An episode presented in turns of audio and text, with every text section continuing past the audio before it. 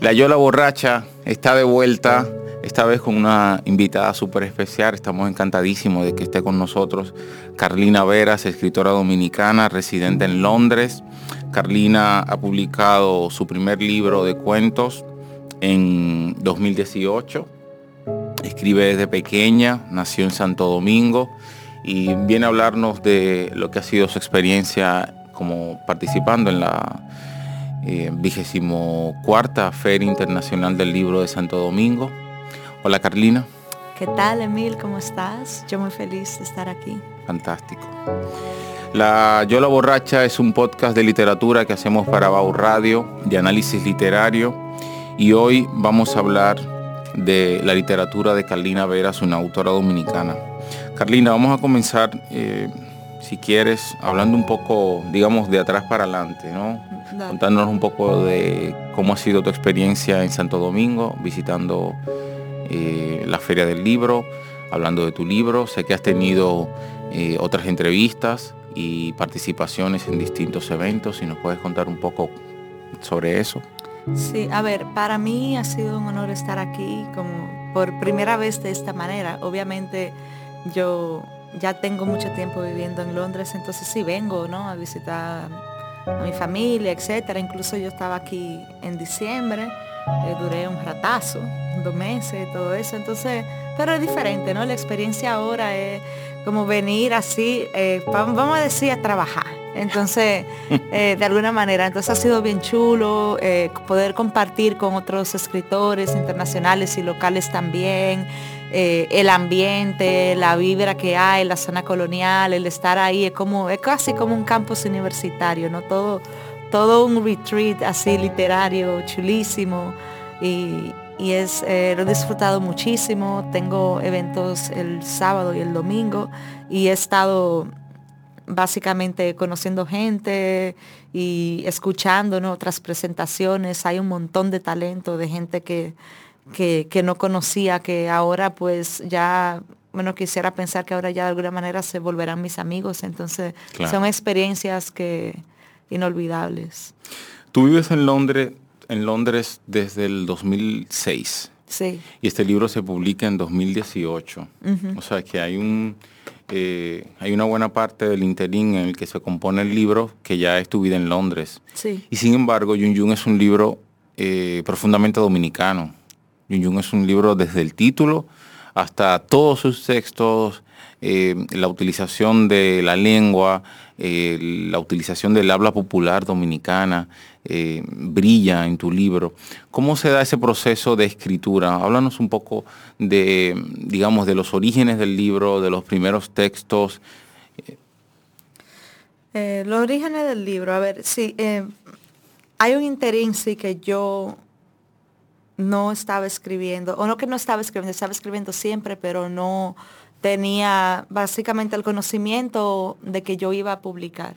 Entonces, eh, no sé si lo saben, si tú lo sabes, Mil, de que yo también, yo me fui de aquí a estudiar música, o sea, yo toco piano de hace como los 14 años. Ah, no sabía, no sabía. Entonces, mi, yo me fui fue a estudiar música, composición para cine oh. a Londres. Entonces, yo la mayoría de todo ese tiempo era más, ¿no? Pursuing eh, eso, de la música. Persiguiendo ese sueño. Ese sueño musical de, que, de que me iba a ir a Hollywood, de que music by, ¿no? Composición por, ¿no? El John Williams, todo eso, Ennio Morricone, eh, y más también, pero yo siempre he sido en ese sentido como más, más popular, como más Nine Inch Nails, ¿no? Ese tipo así de tipo de composición.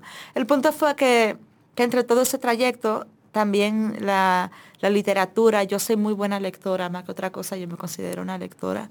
Eh, entonces me, di cuenta de que realmente es la escritura y que, mis, y, que, y que la música está en mis palabras. Sí. Entonces fue como que ya ahí seguí. Entonces hay un cuento aquí, el único que yo lo escribí cuando estaba muchacho, aquí, el único, eh, que es el de ya descabellado. Se trata sobre un calvito. Eh, y sí, y después los otros fueron, fueron eh, concebidos allá. en Londres. Y yo pienso que, como tú dices, tal cual, que es súper dominicano, en, la lengua, el título, todas esas cosas. Y yo lo que he dicho eh, también en las otras entrevistas, porque algo que viene siempre, es que viene a base de que si yo no estuviera viviendo en una cultura, en un país tan diferente al nuestro, a lo mejor Yun Yun no sale. Sí. Nunca. Sí. Porque es, es, ese sentido que el estar ahí. Entonces también, em, yo como persona, yo nací en Santo Domingo, pero mi papá es de Bacuy arriba, la, ¿no? la, la, endosincrasia, lo más, lo más campuno que tú puedes, que tú puedes pensar, yo lo tengo por dentro. No, no, y, y, es, y ese además está más que por dentro, o sea, todo el que conoce a Carlina Veras, señores, eh, inmediatamente se da cuenta de que está frente a una dominicana de, arriba abajo, o sea, completamente. En, tu modo de hablar, en tu forma de ser, es 100% dominicana. Y, es el hecho también de porque también en la literatura de no ocultar quién somos, de no, de no, a mí mucha gente, incluyendo, tú sabes, la familia, y, y que, ah, que Carlina, que habla bien, que no sé qué, y no te digo que yo no sé hablar bien, obviamente. Claro. Pero, pero que a mí si me da la gana de decir cualquier vaina, la quiero decir. Y ya. Y ya. Entonces, es eso de, de estar orgullosos que el libro Em, la lengua coloquial, la jerga, la cercanía de los personajes. Los personajes son unos personajes que me están hablando de una manera, yo no puedo cambiárselo simplemente porque es literatura. Tú eres fiel a tus, a tu, al habla de tus personajes. Sí. A mí me parece muy interesante tu, digamos, tu, tu recorrido y tu presencia en la literatura porque siempre me han interesado mucho los escritores que no vienen, digamos, de la academia tradicional o no vienen de los círculos literarios tradicionales. A mí me parece que tú eres una escritora que en cierta medida eres una outsider, es decir, eres una escritora eh, que no, digamos, que no ha estado ocupada por círculos literarios alguno, ni por escuelas de escritura, ni nada de esto. Tú, de alguna manera, saltas la literatura, o los personajes, o tus personajes te saltaron a ti y tú te pusiste a escribir. Sí, no, a mí mi escuela ha sido la lectura. La lectura y, también he tenido, por decir la dicha, la suerte de que en el colegio, ¿no? Eh, siempre yo siempre he sido buena con las letras, ¿eh? ¿no? He hecho ensayo, eh, me ha gustado escribir, en el colegio eh, también, ¿no? Lo, he hecho, los cursitos literarios que he hecho, pues fue en eso, pero te estoy hablando de muchachos. Claro. O sea, yo lo que estudié fue publicidad y música. Ahí no se escribe, relativamente no tanto. No, no se escribe. pero lo escribo yo aparte, pero Pero también, ¿qué, ¿qué, fue lo que yo estudié de música? Fue composición musical. Yo estoy como quiera contando historias, sé contar una historia. Entonces, eh, sí, completamente outsider. Eh, ahí viene el hecho de, la creación de Yun Yun y yo misma tirarme y tocar y que hello, mira, yo tengo un libro ahí, lo quieres leer, dime qué te parece. Yo realmente no vengo de, del círculo literario ni aquí ni allá, ni, ni he hecho... Bueno, pero, pero sí vienes tal vez del lugar más importante para un escritor, que es de la lectura. Sí. La lectura es, para mí, el, el sine qua non de la escritura. Es decir, no se escribe si no se lee. ¿Qué escritores eh, o qué escritoras te han, te han marcado a ti, te han, han sido significativos para ti? A mí me significativo así, eh, que incluso es la persona mm. de el primer, por decir quien abre el libro. Y fue una traducción al español que la hice yo. Eh, que es Emily Dickinson. Wow, la gran poeta norteamericana. La gran poeta norteamericana, ¿no? De Massachusetts. Eh, ella tiene un poema, yo de su colección, que, se, que empieza con la línea de que I'm nobody, who are you, bla, bla, bla. Y yo misma, yo misma le hice así y lo traduje en aplatanao, la, la platané, la puse bien bajita. Y está aquí traducido. A ver, vamos a leer ese poema, Carolina. Ok. Eh, ¿Lo leo? Sí, sí, por favor. Ok. Nadie soy. ¿Y tú? ¿Quién eres?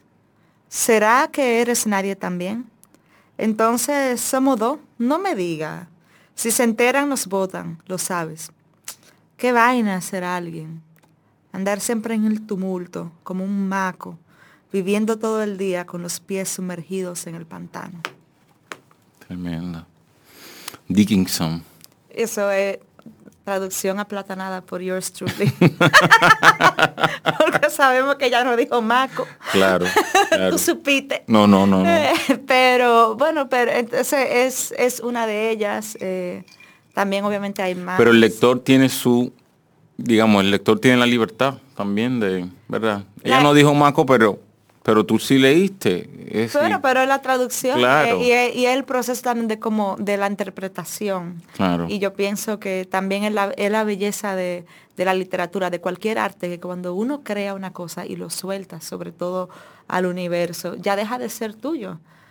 Entonces es cuestión de que ya Yun Yun, al estar a la mano tuya, a la mano de cualquier otra persona, ya no es mía o no mía solamente. Entonces, y tú interpretas, y lo lindo también de, las interpretaciones, que cuando uno escribe cosas, a mí la gente me dice, ¿y qué tú, no sabe a veces cuando estás en entrevistas, ¿y qué tú quisiste decir en tal vaina? Y que no sé qué. Y yo, mi hermano, pues yo no sé, o sea... Eh, Averigu, usted. Es como, que, es como en el momento uno trata como de pensar. Yo dije, bueno, ¿qué tú pensaste? Porque al final son la, eh, lo lindo es que si es arte, que cada quien se lleve su interpretación no necesariamente. Porque entonces, ¿qué tú quieres? Que te lo dé, que te lo ponga en la mano y que te lo dé en cucharita también. Abre la boca, papá. Pues entonces. No, la interpretación, claro. Eh, desde cada, cada uno tiene que, que, que embrujarse con su libro, ¿verdad? Y, Claro, y ahí vienen muchas decisiones que yo tomé. Y acuérdate que yo ese libro, mis editores no fueron dominicanos. Eh, ese libro yo lo, yo lo trabajé, lo concebí, eh, lo creé en Inglaterra. y, y, hubo, y hubo la discusión con mis editores, que si, que, que si pie de página, que si no pie de página, que esto y la pensadera, y después decidimos no, pie de página no, eso es que fluya, que vaya ahí, y quien tenga una pregunta, que lo busque en Google o que se le emburuje. Claro. Y ya, y he tenido a veces en cosas que me, hacen preguntas, eh, eh, tal cosa, y ya pues uno contesta, qué sé yo, pero yo la verdad que pienso que lo importante, y mira que la mayoría de la gente, o sea, antes de venir el libro aquí, lo que te digo, fueron gente eh, o sea, latinoamericano de habla hispana, pero no dominicano, que al final a lo mejor no entienden a ver la manera de cómo lo entiendes tú. Pero lo que, pero lo importante es que entienden el sentimiento. Y ese es el arte. De qué se trata, eh, de qué, te lleva. Eh, y ahí van otras cosas. Y también es una cosa, lo mismo se estaba hablando ahorita, ¿no? De la, antes de que vengamos al aire, que, el dominicano dice, ¿no? Que, que los dominicanos asara. Entonces imagínate gente con un libro de que, ay, ese libro se llama Jun Jun. Esa vaina, va a tener que tirarme de espalda, va a tener que tirarme de espalda y época chica. no, pero, tú te imaginas. Pero mientras tanto que fuera, que Jun Jun, wow, ¿qué significa eso? Y cuando tú le cuentas, dicen, oh, el Caribe, qué chulo, qué sé yo. Pero nosotros aquí lo tenemos muy cerca, lo que queremos es la vaina de para allá. Claro. De eso te quería preguntar, sobre la, em, digamos, ese proceso de composición o de selección de, los textos que iban para el libro. Eh, ¿Cómo se da? ¿Con quién trabajas específicamente? ¿Quién te edita? Y, cómo se da ese proceso de, ok, voy a hacer un libro? Pues hay un momento en que uno escribe, no sé si para ti ha sido así, y, pero hay un momento en que uno dice, bueno, ya esto esto va a ser un libro, ya esto es real, esto va a ser un libro, esto va a suceder. Eh, ¿Cómo se da ese proceso de selección de textos? ¿Todos los textos los seleccionaste tú? Eh, ¿Hiciste algún trabajo de edición, de corrección? Sí, a ver, eh, en toda mi, mi, no lo que estamos hablando del interín de, de yo llegar a Londres y estar y publicar el libro. En ese proceso también pues yo sigo escribiendo en lo que sigo viendo, voy a escribir, estoy dedicándome a la música, pero tengo también, tú sabes, Londres caro, papá, también mi day job, mi vaina, ganarme, mi, ganarme mi morito, pagar mi, renta, mi luz, mi vaina, mantenerme ahí, que se me voy a comprar un vestido eh, temé, que no me voy a comprar el otro, lo que sea. Todo eso. Al mismo tiempo estoy escribiendo, viene el proceso de que me doy cuenta, es casi no la realización de un duelo a un sueño, de que me di cuenta que, la música soy buena, pero no soy tan buena como lo soy escribiendo. Entonces, ¿qué, es lo que yo estoy haciendo? Mm. Entonces fue como, eh, cuesta mucho y es mucha madurez darse cuenta de algo así. sobre todo cuando tú dejas tu familia, tu vida, tu cosa, eh, por algo que después te das cuenta que no. Pero sin, y sin embargo, eh, también está lo bonito de la, de la naturalidad con la que este sueño sí se realiza, con la que esta aspiración surge. Sí, porque es lo que estaba para mí, no lo otro. Exacto. Entonces también era eso. Entonces en ese proceso, en el 2017 yo encontré en, Facebook, eh, era como eh, un taller de escritura en español. Como es que simplemente era más un grupo de gente que ni siquiera era dando clase, era una mesa redonda de madera, de leernos nosotros los textos y más el conocer. Y yo ahí fue mi introducción al mundo de alguna manera literario en Londres, en español, que ni siquiera que todo estábamos, tenemos una novelita aquí debajo del brazo, o yo escribo poemas, yo escribo tal cosa, yo quiero escribir para niños, y era así. Y yo eh, ahí fue que empecé ¿no? a mandar algunos de los textos que tengo aquí, algunas cositas que yo dijeron, coño, Carlina, pero publica esta vaina. O sea, no así. Dale para allá. Eh, pero era como que, como que, wow, Carlina, escribes muy bien, o qué sé yo. Y yo sí, tú crees, como que yo no misma no me lo creía, yo simplemente lo hago. Eh, y también lo bueno de eso fue como darme como la confianza de, ok, de que más o menos se puede. Y ahí, y ahí empecé con ese proceso ahí conocí a este escritor, Carlos Fonseca, que es escritor eh, muy reconocido, eh, costarricense, puertorriqueño, y él, y él incluso eh, estaba padrinando el taller, y yo ahí, yo tú sabes, el que no grita no mama, dicen por ahí.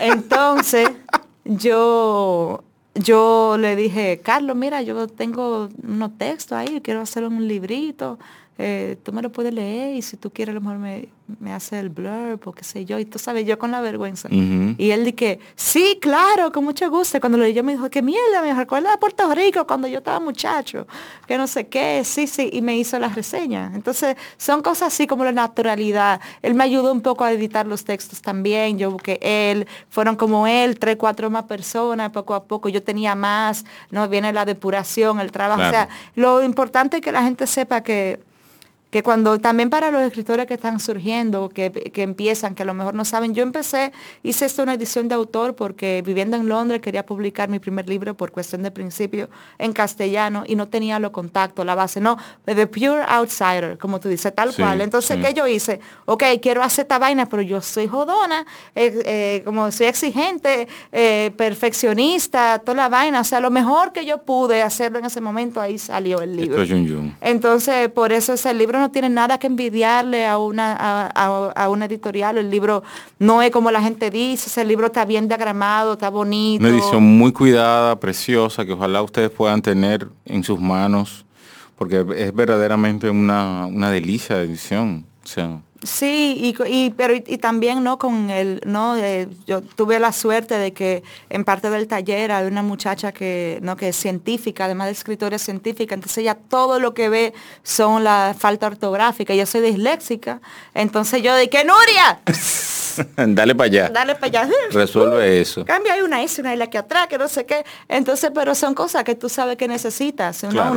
Entonces, entonces todo eso me ayudó. Eh, y no conseguir, eh, conseguir ayuda, sabe que uno solo no puede, un diagramador, tarará, consejo, cómo se hace tal cosa y, un montón de errores, pero lo importante era que de una manera también hacerle caso ¿no? al, llamado, la intuición y, también la confianza que otros ponían en mí, que decían, eh, Carlina, tú saques esa vaina, ya, o sea, ya.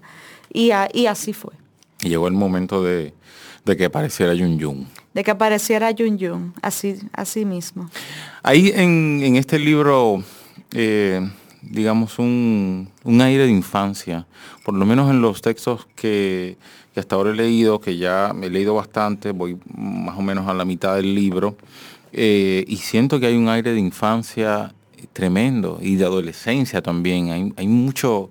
Eh, eh, crecimiento, ¿no? Es decir, esa etapa de la vida en la que se está descubriendo cosas y hay muchos personajes también eh, adolescentes o niños. Sí, no sé, yo tengo, eh, ¿no? A veces la, mente, la, como la, ingenuidad, la frescura, esas cosas también son cosas que basado en lo que me acuerde, ¿no? De, la infancia, lo que te digo. Yo tengo yo vivo fuera, tengo todo ese tiempo del mundo viviendo fuera, pero, pero sigo estando muy cerca a mi familia. Yo llamo a mi madrina mucho, eh, ¿no? con mi tía, con mi papá, ni se diga. Y esa gente son del campo. no, y Santo Domingo se ve que está dentro de ti, o sea. Sí, pero lo importante también del libro está todo lo dominicano, pero también es lo importante la mezcla de, de que se nota que son hay textos reflexivos de que de la soledad de alguien que no que vive fuera de no eh, empeñado no hijo de la nostalgia pero al mismo tiempo no necesariamente triste es como una resignación eh, resignación feliz y agradecida no entonces son cosas por ejemplo hay uno que que yo incluso me acuerdo cuando lo escribí, porque y también era algo relativamente autobiográfico, porque yo en ese tiempo se me, se me ocurrió yo ah. de, andar en bicicleta por Londres. Y yo te estoy hablando que son nueve millas de allá para acá, de acá para allá. Eso es, yo tengo una batata. Dale, vamos a escuchar ese texto. Ojo con el pezón. Llegué a la oficina en bicicleta, no debería, con todos los locos que hay por ahí. No todos los riesgos valen la pena hacerlos, pero este sí. Me ahorro un dinerito, veo algo más que los sobacos de la gente amargada en el tren, ayudo a disminuir la contaminación, agarro el poco de sol que existe en estos cielos, ejercito mis canillas y mi culito, en fin. Sudo un poco para engañar al cuerpo. Tengo tan, pero tan poco culo que me compré una licra con colchón. Me sirven de amortiguador, también de faja. Me aprietan la barriga, si tan solo también me apretaran el alma. Pero no, la tengo suelta. Si no me pongo un sports bra, me brincan la teta. Hoy me brincan. De vez en cuando se me sale un pezón, con todo y alma. Gran vaina tragicomedia, tragicomedia todo el tiempo. ¿Cómo tú logras, cómo tú logras escribir esos textos, o sea, eh, o, concebir esos textos y mezclar esa tragicomedia, mezclar ese aspecto súper lúdico siempre, pero al mismo tiempo eh, reflejar esa nostalgia y esa ese aspecto lírico? Pues yo no sé, yo siento que tiene que ver, o sea, yo pensando aquí entre el romo, porque señores, es que esto no es fácil, es el romo con soda que yo le estoy dando aquí. entre, entre el romo y aquí, todo tan, la lucecita y la vaina, todo el ambiente es muy, muy cool. Eh, yo pienso que puede ser con toda la sinceridad a veces el, mi, no como mi upbringing, me sale el spanglish ya con el romo. Eh, en el, en el el caso de, de vivir así como la, adolescencia, de una familia, de tener una familia feliz, de que caso siempre feliz, pero siempre hay cositas como todo el mundo, ¿no? De los problemas familiares, la vida, de que hay veces uno no está conforme con cosas. Entonces yo creo que todo eso viene y, sale de, una manera. Y también, eh, no sé, yo creo que viene de ahí. Genial. Carlina, tú estás en Santo Domingo, mm. eh, en la Feria del Libro. ¿Cómo, cómo ves ahora mismo el, ambiente cultural dominicano, los escritores dominicanos? ¿Cómo ves la literatura dominicana? ¿Qué, qué te gusta de lo que está pasando? Yo, eh, lo que está pasando ahora es algo muy chulo porque, eh, y la razón por la cual estoy aquí también estoy agradecida porque lo que pasa ahora es la diferencia de antes, de que se está dando oportunidad a escritores nuevos, a escritores como yo que no vienen. Eh, yo no soy una académica, académica en el hecho de que leo mucho y soy y leo mucha filosofía y me leo, pero no no soy académica de que no no no tengo una carrera académica, no, o sea. La única academia de la literatura es la lectura. Eh, bueno, pues ahí sí, entonces en ese caso sí, pero le estoy hablando como dicen, ¿no? Entonces todo, todo eso, normalmente a lo mejor en otra feria del libro no me invitan. Por ese sentido, entonces lo que cambia ahora es eso, también el, hay personas ya se, se atreve un poco, eh, hay más diversidad, eh, apertura a, a, otro tipo de pensamiento, porque yo pienso en mucho de que cada quien tiene derecho a pensar y ser quien quiera, pero las opciones tienen que estar ahí. Claro. Porque si no hay opción, ¿cómo tú puedes elegir? Claro. Entonces, yo sé que Yun Yun no es para todo el mundo, pero por lo menos que esté ahí y quien, a quien le llame, que le llame y quien no, no, como otro libro de otra persona. Entonces, lo importante es que todos convivamos y algo que ayer, eh, hablando ¿no? Eh, con otras escritoras y eso, algo, algo que se dijo que fue que hay espacio para todos. Entonces, lo lindo de esta feria ahora que se nota esa unificación entre todos los escritores, ese como compañerismo, ese como que todo el mundo apoyándose uno al otro, y es lo que necesitamos en el arte. Sí, se está viviendo un momento muy bonito, yo muy creo, lindo, ¿eh? de que no, no hay necesidad de, competir uno al otro porque, porque hay espacio y, uno se puede ayudar y, eso es Y sobre todo hay, hay, yo creo que un espíritu colaborativo tremendo en este momento en la literatura dominicana y en la isla. Y también eh, hay una, eh, yo creo que una relación eh, cada vez más fluida y más interesante entre los escritores que viven fuera de la isla y los escritores que vivimos en la isla. Sí, hay una compenetración. hay una compenetración cada vez mayor. No sé si por nuestra generación, no sé si, si internet, no sé si las redes sociales. Puede ser pero... una mezcla de, de, todas esas cosas y y ha sido muy chulo. Por ejemplo, tú y yo habíamos tenido contacto antes, pero por primera vez no nos conocemos en persona. Y con otras personas igual. Y eso es muy lindo, ya por fin como... Y es como que loco, pero ya yo te conocía. Y era como que, wow. Entonces eso, eso ha sido muy lindo. Y compartir, por ejemplo, con otros escritores dominicanos, los que vienen ¿no? de New York, como Francis, que es como, no, mi canchanchan. No, total. mi, hermano, mi hermano. No, pero él y yo era como, como la dupla, porque aquí era los dos juntos de allá para acá, para toda la entrevista era los dos. Pero es muy lindo. Entonces ya también todo eso desde antes, ya, eh, por ejemplo, yo le mando cuentos, él me manda poemas, nos apoyamos uno al otro. Y también eso también es la importancia, ¿no? De uno mm. tener, tener fe en el otro. Es que han, creado ustedes como un puente, ¿no? De, Londres, él en New York, pero también la isla que siempre está presente en los dos. Claro. Así que es tremendo. Yo creo que es un, es un gran momento el que está viviendo la literatura dominicana. Eh, sobre todo porque para mí, eh, que soy fanático del cuento, se han producido en, los últimos años, casi en los últimos cuatro o cinco años, un han surgido muchísimas cuentistas. Mm. O sea, estamos hablando de, eh, estás tú con, este libro fantástico, súper fresco, uno de los libros más frescos que yo he leído en mucho tiempo en la literatura dominicana que es, digamos, un, género, el cuento, que en la literatura dominicana ha estado siempre sujeto a cierta ortodoxia.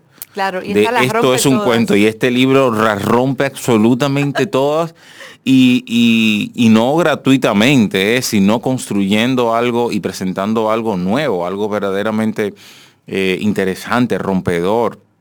Y al mismo tiempo eh, surgen escritoras como Isis Aquino, como Kiana Antigua, que han publicado recientemente, eh, Elizabeth Villamán, que también ha publicado en España, cuentos precisamente también, eh, Nadia Lugo, que acaba de publicar un libro también muy interesante que se llama La mirada limpia. Entonces han surgido una serie de escritoras y escritores como Francis Mateo, que acaba de presentar un libro que conforma ya eh, una trilogía con sus dos anteriores. Y entonces es un momento bastante efervescente de nuestra literatura. Yo estoy verdaderamente muy contento, primero como lector, porque claro, a uno lo que le gusta es encontrar textos que, que lo motiven, ¿verdad? Y, que le hagan siempre creer que, se puede y que, que, lo que se está haciendo es válido. Eh, y ya yo creo que hemos salido un poco de los referentes tradicionales que teníamos, ¿verdad? En los años 90, que siempre era eh, Rita Indiana, Yunok Díaz, que eran casi los únicos referentes que teníamos. Bueno, pero y aún así, o sea, quiero que tú sepas, sí, Rita Indiana, Yunok, pero ellos fueron también que de alguna manera abrieron paso. Claro, eh, y claro. yo creo que sin ellos dos nadie más estuviera aquí, claro, de alguna forma. Totalmente. Y eso hay que reconocerlo. Totalmente. No, y es lo que yo digo, por ejemplo, lo, interesante de, por ejemplo, de Rita, yo está hablando con alguien en la feria, de todas esas conversaciones interesantes que se pasan por ahí era que decían no, porque el hecho de que no, que, que la gente con la literatura, que hay que ser de una manera, no, pero Rita, y yo, mi hermano, pero yo, pero Rita, si no es porque tira el grupo de Mambo, ella nos hace famosa, esa mujer tiene su vida entera escribiendo. Totalmente. De alguna forma, sea, famosa, obviamente en el círculo, los círculos literarios la conocían, pero la gente, si la gente no sabe, la gente sabe quién es Rita Indiana ahora,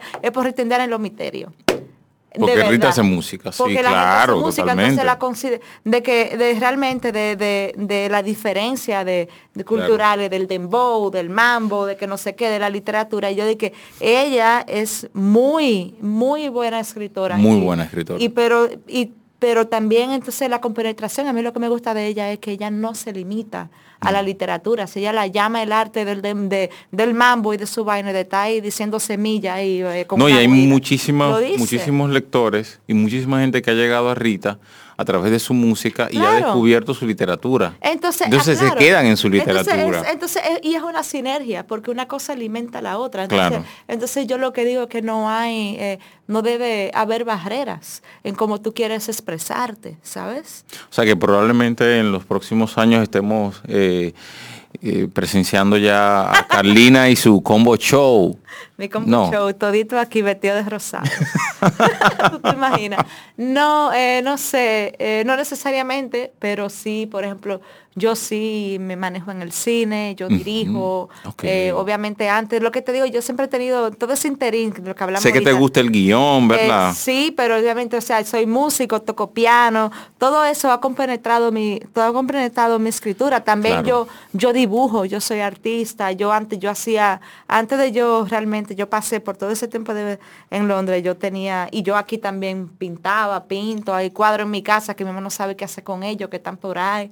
Eh, yo en Londres hacía presentaciones de cuadros, ¿no? De exposiciones, todo eso. Entonces, eh, pero son, ¿no? Que uno como persona es, es un proceso de autodescubrimiento y de probar las cosas, porque si tú no la pruebas, tú no sabes si realmente es para ti o no. Claro.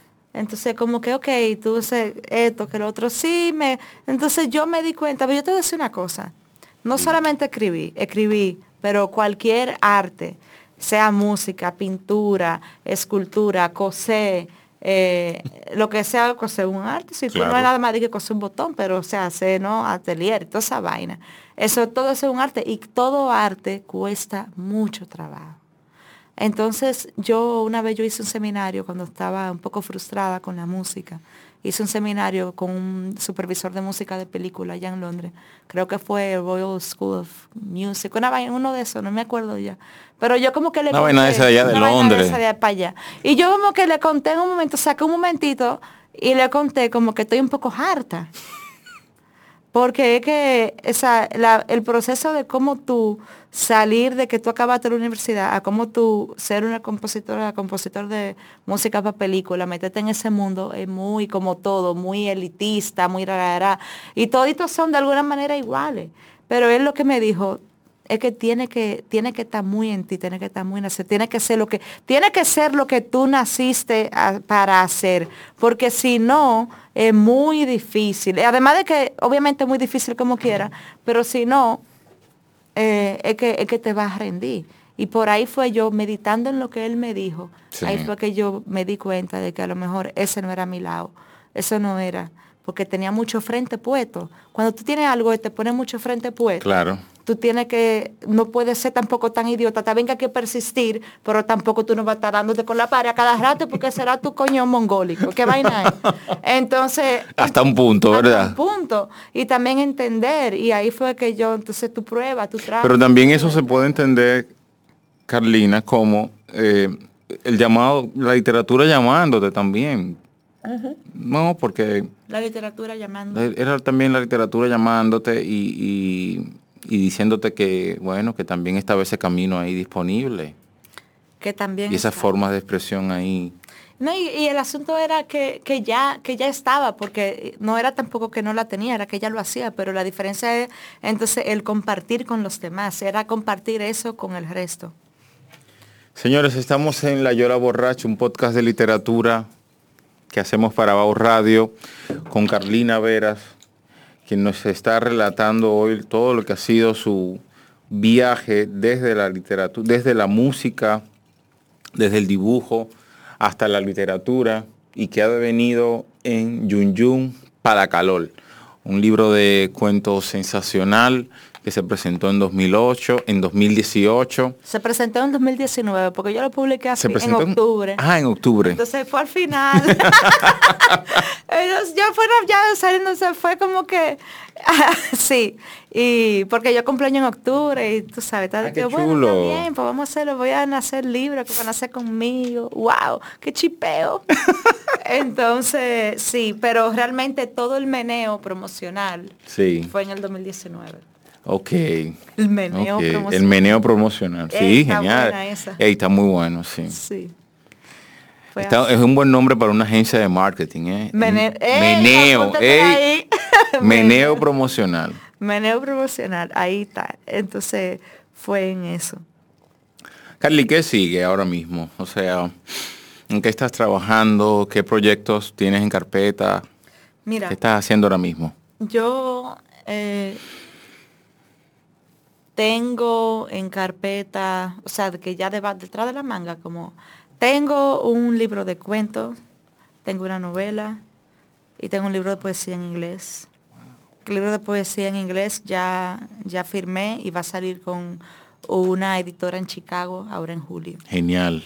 Felicidades. Muchas gracias. Entonces tengo ahí, tengo los otros libros eh, de cuentos y, y, de novela que están terminados, digo terminados de alguna manera de una gaveta. Ahora lo veo y digo, de que mierda, qué tollo. Y ahora hay que volver a darle. Eso siempre es así. Ahora hay que meterle chamba, como hablan los mexicanos, ¿no? Entonces, bien, pero, pero lo importante es que está. Hay que guayar la yuca. Guayar la yuca y sí, volver a echarle, ¿no? Echarle todo lo otro.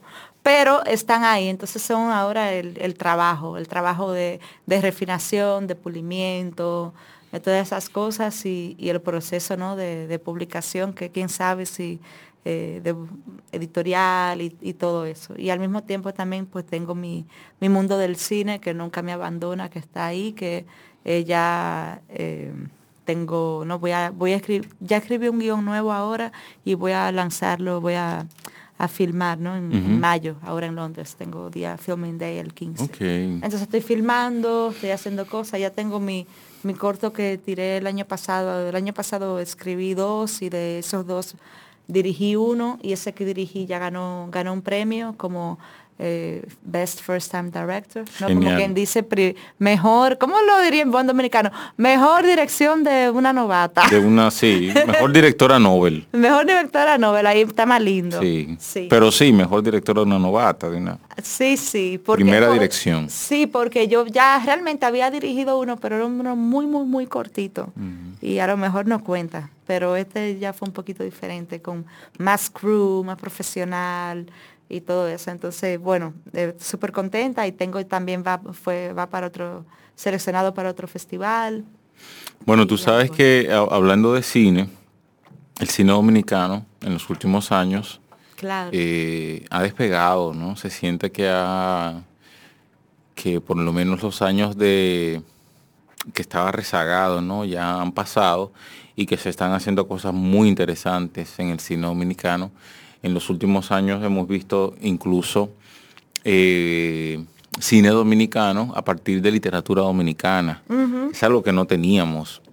Eh, Pero ahí viene la, lo que tú dices ahora del auge del, de la, de la cultura, de, la, la, generación dominicana también, de, de arraigar, de estar más orgulloso de quienes somos, y también de, la frescura, de la diferencia de la, de la del cine dominicano, porque lo bueno que tiene el cine ahora dominicano, que no es solo, que también, no, don't get me wrong, no, tiene su, su mérito. La vaina de Nueva York, exacto. Ahí viene.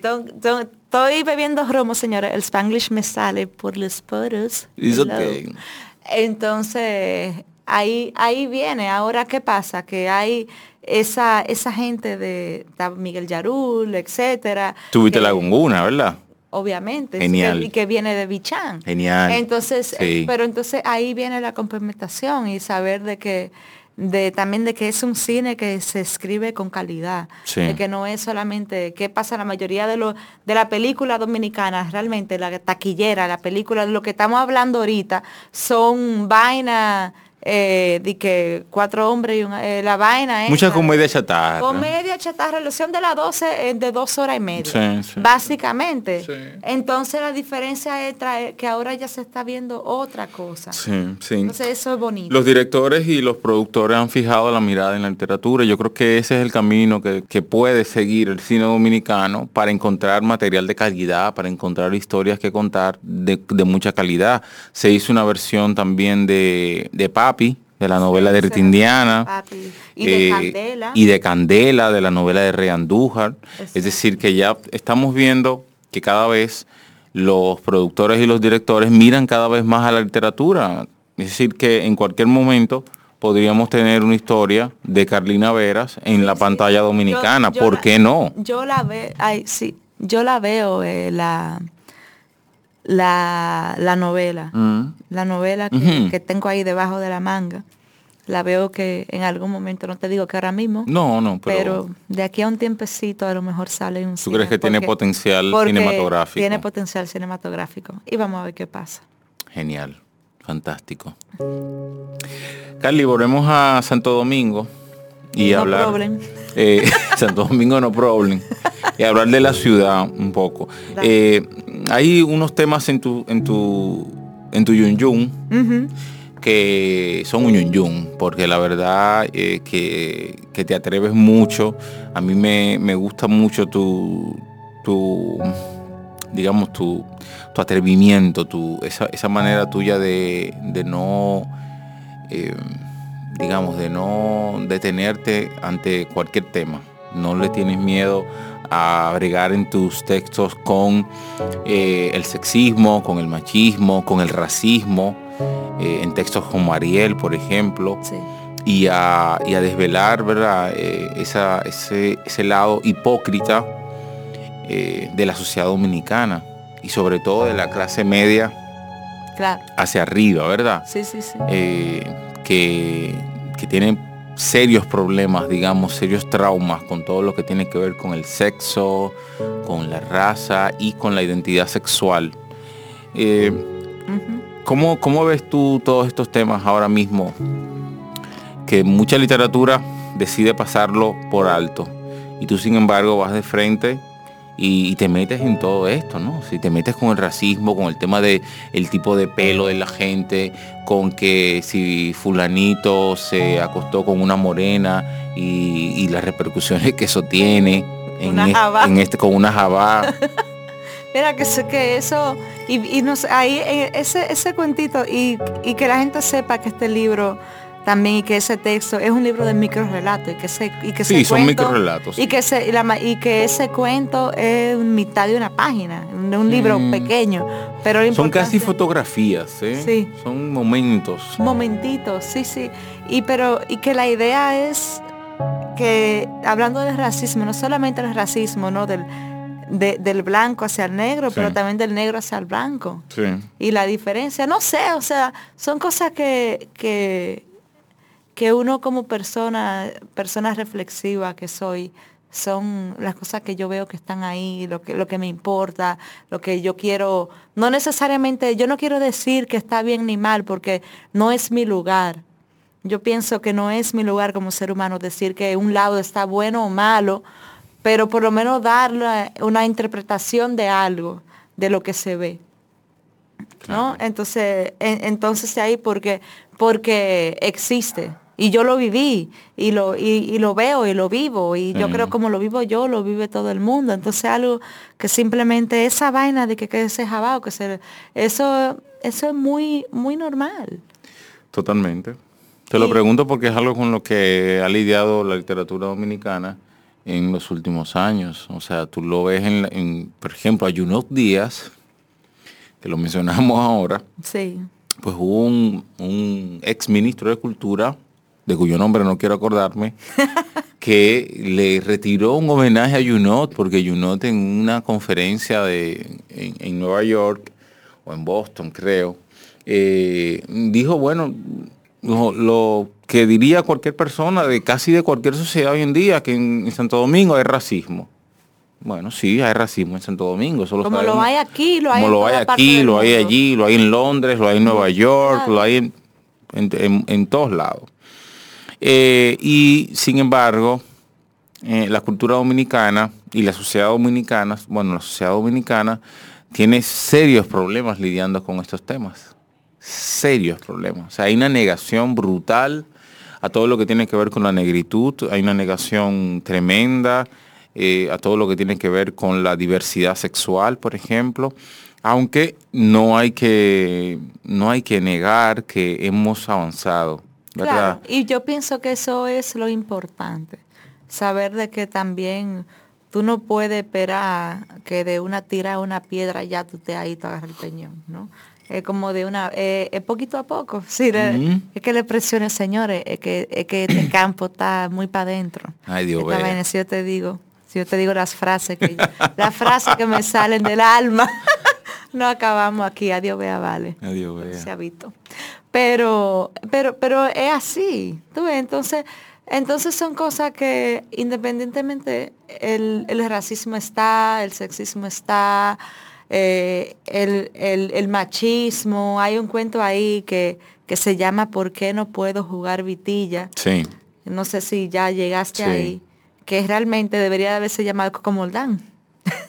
Sí. Eh, más que otra cosa después. A lo mejor creo que en el momento que yo cuando lo publiqué, ahora ya tengo otra madurez, a lo mejor ya me hubiese atrevido a llamarle Coco Moldán. En ese momento le llamé ¿Por qué no puedo jugar vitilla? Porque de una niña que quiere jugar vitilla y la mamá le dice que no, que tiene que, tiene que practicar apretar por el cocomoldán. Sí. Entonces son cosas que, que, tú te pones a pensar que es la tragicomedia, pero que vivimos en una sociedad como dominicanos de una tragicomedia. Sí. Mira, José Manuel Fernández Pequeño hablaba de la capacidad del dominicano de reírse de sí mismo. Y yo creo que nosotros, eh, culturalmente, hemos, hemos asentado esa forma de ser de hacer de nuestras tragedias nuestras comedias, digamos como tal vez como una manera de soportarlas o tal vez como una manera de, combatirlas, ¿verdad? Combatirlas con la risa, con el humor, porque, ¿qué vamos a hacer? ¿No vamos a poner a llorar? ¿No vamos a poner...? Mira, eh, sí, ¿qué, vamos a hacer? Es como hay una frase que, que dice mi papá y es como que dice mierda, ¿verdad? Dice, ¿qué importa más si el mundo es un cementerio? Y ella como que, ¿qué quiere decir? En buen como que así, como que uno de este lado, como que mierda todo. Mierda todo, vamos a darle. Ya, es como que bueno, ya hice la cosa, tú dices, coño, pero si tú piensas de esa manera, pero, pero es como que ya, o sea, el de carrile total, el despelote total, pero que así, así somos. Y yo tengo eso también. Y acuérdate, con todo y todo, yo tengo ya muchos años en Londres, aunque quiera o no, me influye también esa, es, esa cultura y todo eso. y Londres tiene el humor negro. Que, y es, es, es una cosa muy... El famoso humor inglés, que no Mira, esa vaina no es fácil, pero, pero al mismo tiempo también tienen esa capacidad de reírse de sí, de sí mismos. Cínicamente se ríen sin una sonrisa y es como que por dentro, pero tú lo ves ahí como que, y, pero, eh, pero una cosa rara. Bien puesto, pero por dentro desternillándose. Pero, pero una cosa, pero, pero ahí viene también el reírse de sí mismo, el, el, aceptar, ¿no? Y yo creo que, que eso eh, es, es importante, y sobre todo el artista que quiere crear, uno no puede, hay que hay que reírse de sí mismo, hay que decir, bueno, todo lo que hay, o qué sé yo, no puede estar dando...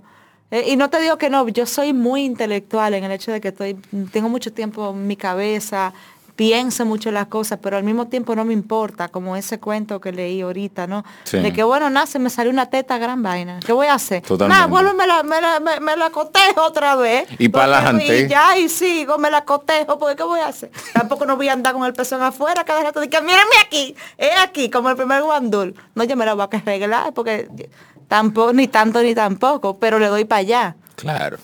Carly, háblanos, un poquito de, tus rutinas de escritura o de tu proceso. ¿Cómo es tu día real así? ¿Tú tienes un espacio? ¿Tú trabajas todos los días? ¿Tú escribes de vez en cuando? ¿Tú escribes por la mañana, por la tarde? ¿Tú bebes? ¿Qué tú haces?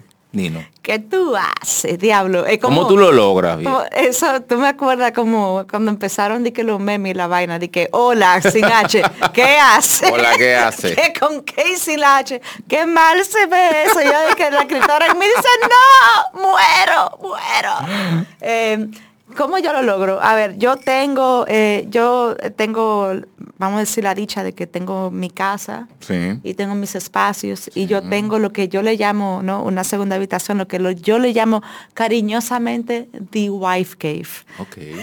Eh, no, es, es- es la, es la cueva, la cueva mía, ¿no? Sí, sí. Mi cuevita. Entonces ahí yo tengo mi escritorio, yo tengo mis espacios y, y yo, aunque mi esposo la usa de vez en cuando, pero a veces cuando la tiene que usar yo me encojono. Pero, porque- pero- Ese es tu espacio de escritura. pero, pero normalmente ahí yo también tengo rincones en la casa donde leo, tengo, tengo un, ¿no? Lo que le llaman el bimba, que es la vaina, tengo una mecedora de madera que la encontré en una reguera. Wow. Ay, qué poética. Pero, No, no, pero tremenda, porque la mecedora es, es, pero una es- mecedora que ya tú sabes. es que- muy dominicana. Bueno, pues yo Yo la he visto, yo la he visto, créeme, te he visto en ella. Mi mecedora, mira que fui donde el hombre, mira, se rompió una vaina, ¿será que tú no me la puedes arreglar? Tiramos una foto, a ver, vamos a ver si me la arregla. Bueno, pero nada, tengo mi mecedora, tengo mis espacios, eh, dependiendo del momento, yo pienso, yo soy a veces un poco como la, ¿cómo te digo? Como las estaciones, dependiendo. Hay momentos, hubieron momentos que yo terminé mi novela, por ejemplo, levantándome todos los días a las 3 de la mañana, con un full-time job que empezaba a las 9 eh, levantándome a las 3, de 3 a 5, dándole para allá. Y ya después de ahí ya me entendía del día. Y el día y seguía el día, pero sabía que de 3 a 5 y, lo- y, así. Hay momentos, después de este libro fue en los retazos de- del día a día. Cinco minutos aquí, que 10 aquí, una hora aquí, allí. Entonces todo depende de la, de, de la situación, de cómo venga. Ahora, pues sí, también eh, me, me levanto temprano. Ahora mismo no me le estoy levantando. Bueno, sí, porque estoy en la Feria del Libro estoy todavía trabajando desde allá, porque Claro. igual tengo mi day job. Pero, pero igual, o sea, lo importante es que yo lo que sí hago ahora, me tengo un reloj de arena. Tengo dos relojes de arena de momento. Tengo uno de media hora y otro de cinco. Háblanos de eso, ¿cómo así? Un reloj de arena por, para yo, cuando estoy a veces con la cabeza muy allá, que lo que quiero es como bailar, beber, Beber que sea, romo. beber romo, lo que sea. Yo digo, no, pero que hay que escribir, te, quiero escribir, Hay que escribir. como quiera. Entonces yo lo que hago es que es una cosa que me, como que me enfoca, ¿no? Entonces yo le hago así, ta, al reloj. Y yo sé que de aquí hasta que esa vaina no se acabe, yo voy a escribir. O a veces no necesariamente estoy escribiendo, estoy de qué. Pero estoy ahí con el culo sentado. You show up, Estoy ahí, claro. I show up. Y entonces la otra, los, entonces tengo uno de media hora que es para trabajo y los otros cinco es si tengo que hacer pipí, eh, rellenar el vaso de romo, eh, hacer pipí, rellenar el vaso de romo, eh, responderle un mensaje a mi mamá que está ahí, ya tú saben, azote, doña, sí, la llamo ahorita, lo que sea, y después vuelvo. Entonces eso me ayuda a veces cuando estoy un poco, porque cuando estoy un poco como que, no sé, o, o, uh, eh, así. ¿Tienes, ¿Tienes bloqueos? Hay épocas donde te sientes que, que no puedes o... No, sí, a- me pasa, sí, me pasa más a veces con los guiones. Creo que es más por la, por la confianza en mí misma, de que a veces lo que a lo mejor todavía siento de que a lo mejor no tengo eh, como esa soltura, a lo mejor que quisiera tener en, en ese, en ese género. Entonces me pasa mucho, es más de que de aquí a que voy a, de cuando decido que voy a escribir un guion sobre todo o una cosa, es como que me cuesta mucho empezar. Entonces el reloj me ayuda de que cuando yo digo de que le hago así, es como que dale para allá. Entonces es, es simplemente eso, como que el bloqueo inicial de empezar. Pero una vez empiezo, ya es otra cosa. Genial, genial.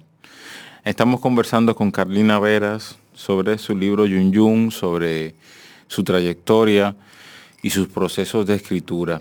Carlina, eh, estás en la Feria del Libro, yo creo que todavía te quedan algunos eventos interesantes. Eh, conversan un poco sobre eso, no sé si ahora mismo, eh, No, si tú te este acuerdas, No, yo me acuerdo. pero acuérdate de, al- de algunas cosas que tenga Yo todavía. espero que ustedes sepan que estamos aquí con un, un extra viejo.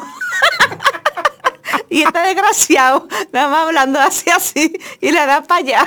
y yo, qué mierda, loco. Pero está bien, está bien. Eh, sí, yo me acuerdo, más o menos. Mañana. Dale, ¿qué te, queda? ¿Qué tienes? Mañana me queda. Mañana tengo una, un conversatorio con Angie Cruz, que es la escritora de Dominicana.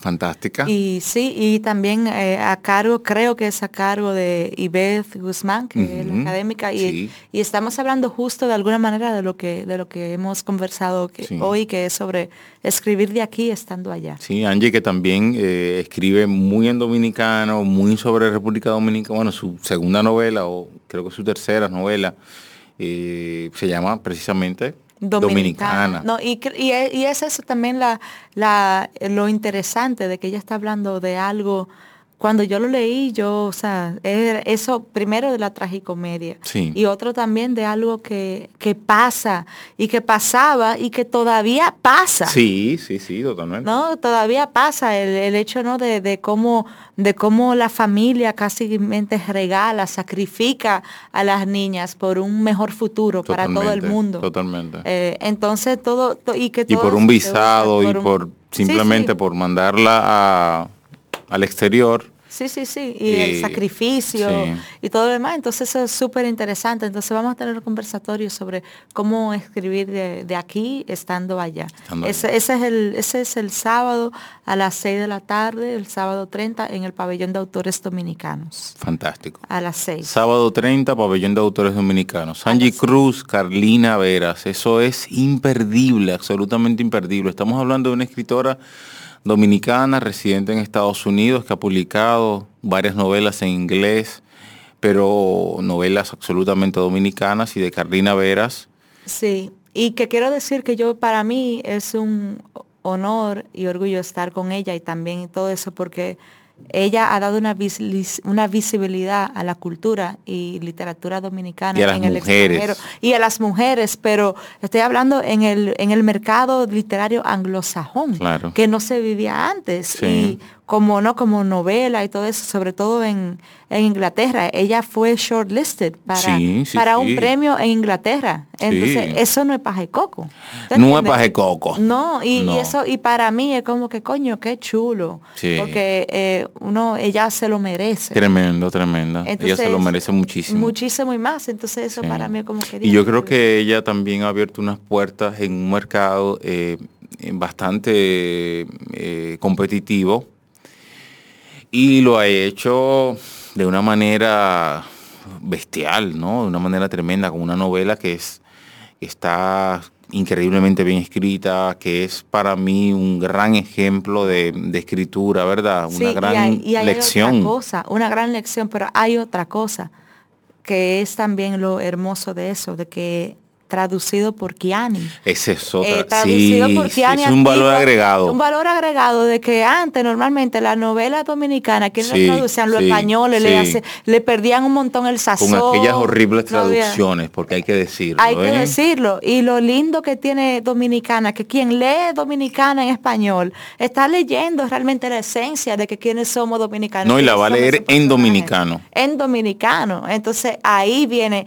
y que viene entonces la belleza de que de que obviamente de que Angie dijo, no, espérate, estoy así. Es con esta jeva Es con esta, sino porque yo, yo me imagino, porque acuérdense que ella no es como, vamos a decirse, ella, ella tiene su agente y su vaina todo su meneo allá. Claro. Entonces, seguro meneo promocional. Seguro, meneo promocional. Tienen todo su meneo, toda su agente, su vaina y le dicen seguro, we want to put you this person, this person. Y espérate, no, Kiani, no. Are you sure? Y dicen que, pero ¿quién es Kiani? Porque, pero no, are you sure? Eh, esta persona, no, Kiani. y, y lo seguro que a lo mejor, eh, digo yo seguro, porque yo estoy aquí hablando por otra boca, aquí de freca, pero a lo mejor dice, a lo mejor ha dicho, no, pero si no es Kiani, no.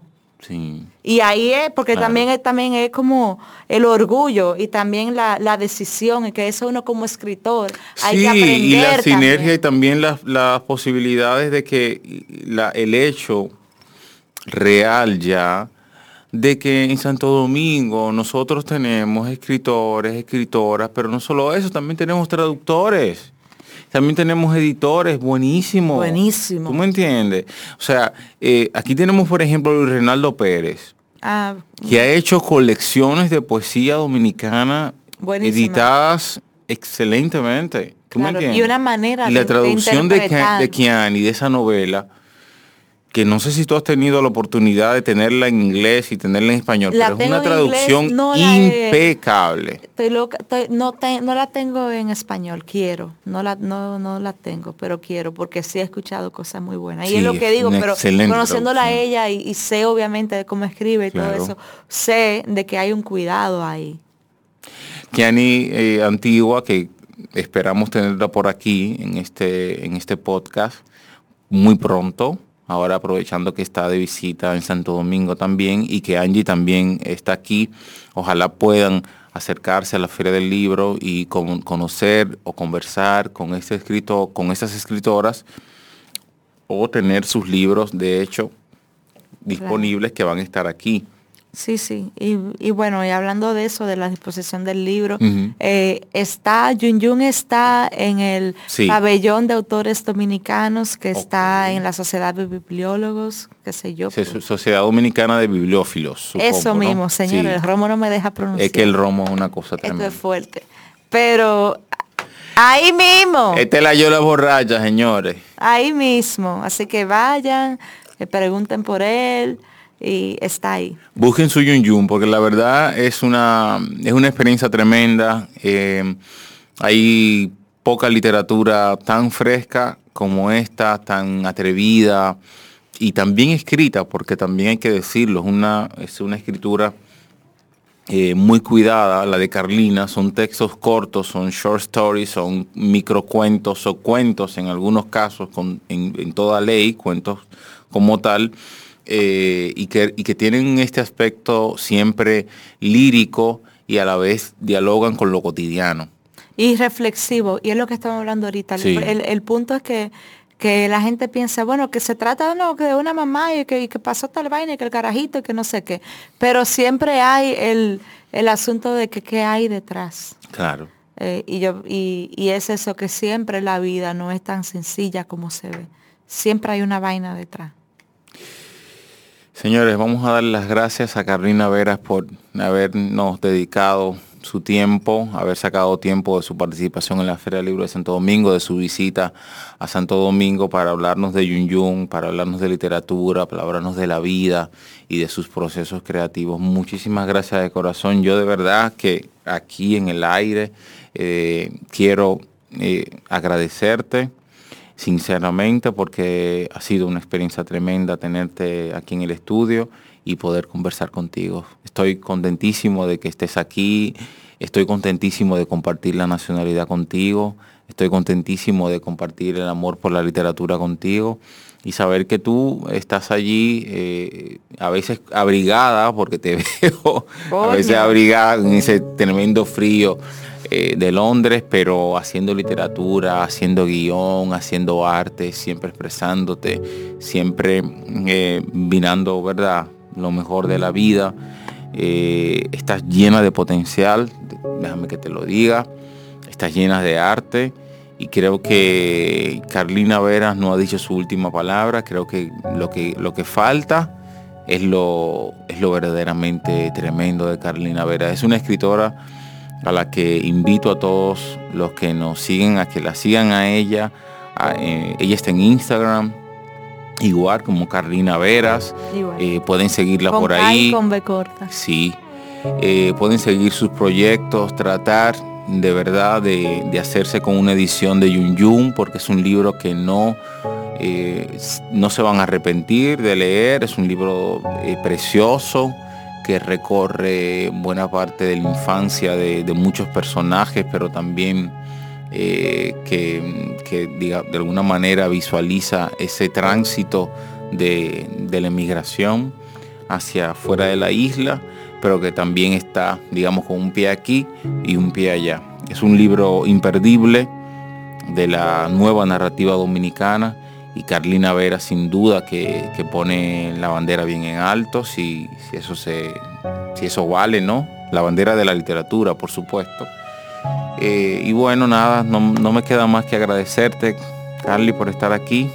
de verdad. Muchas gracias, yo muy feliz de estar aquí y la verdad que me hace de como mucho orgullo, mucho cariño que hay personas como tú que todavía que viven la literatura, que promueven y que y tú tener este espacio dedicado a la lectura, a todo lo que lees y, y eso es lo que sueñas, para mí es muy lindo porque debemos seguir así. Muchísimas gracias, Carly, por estar aquí.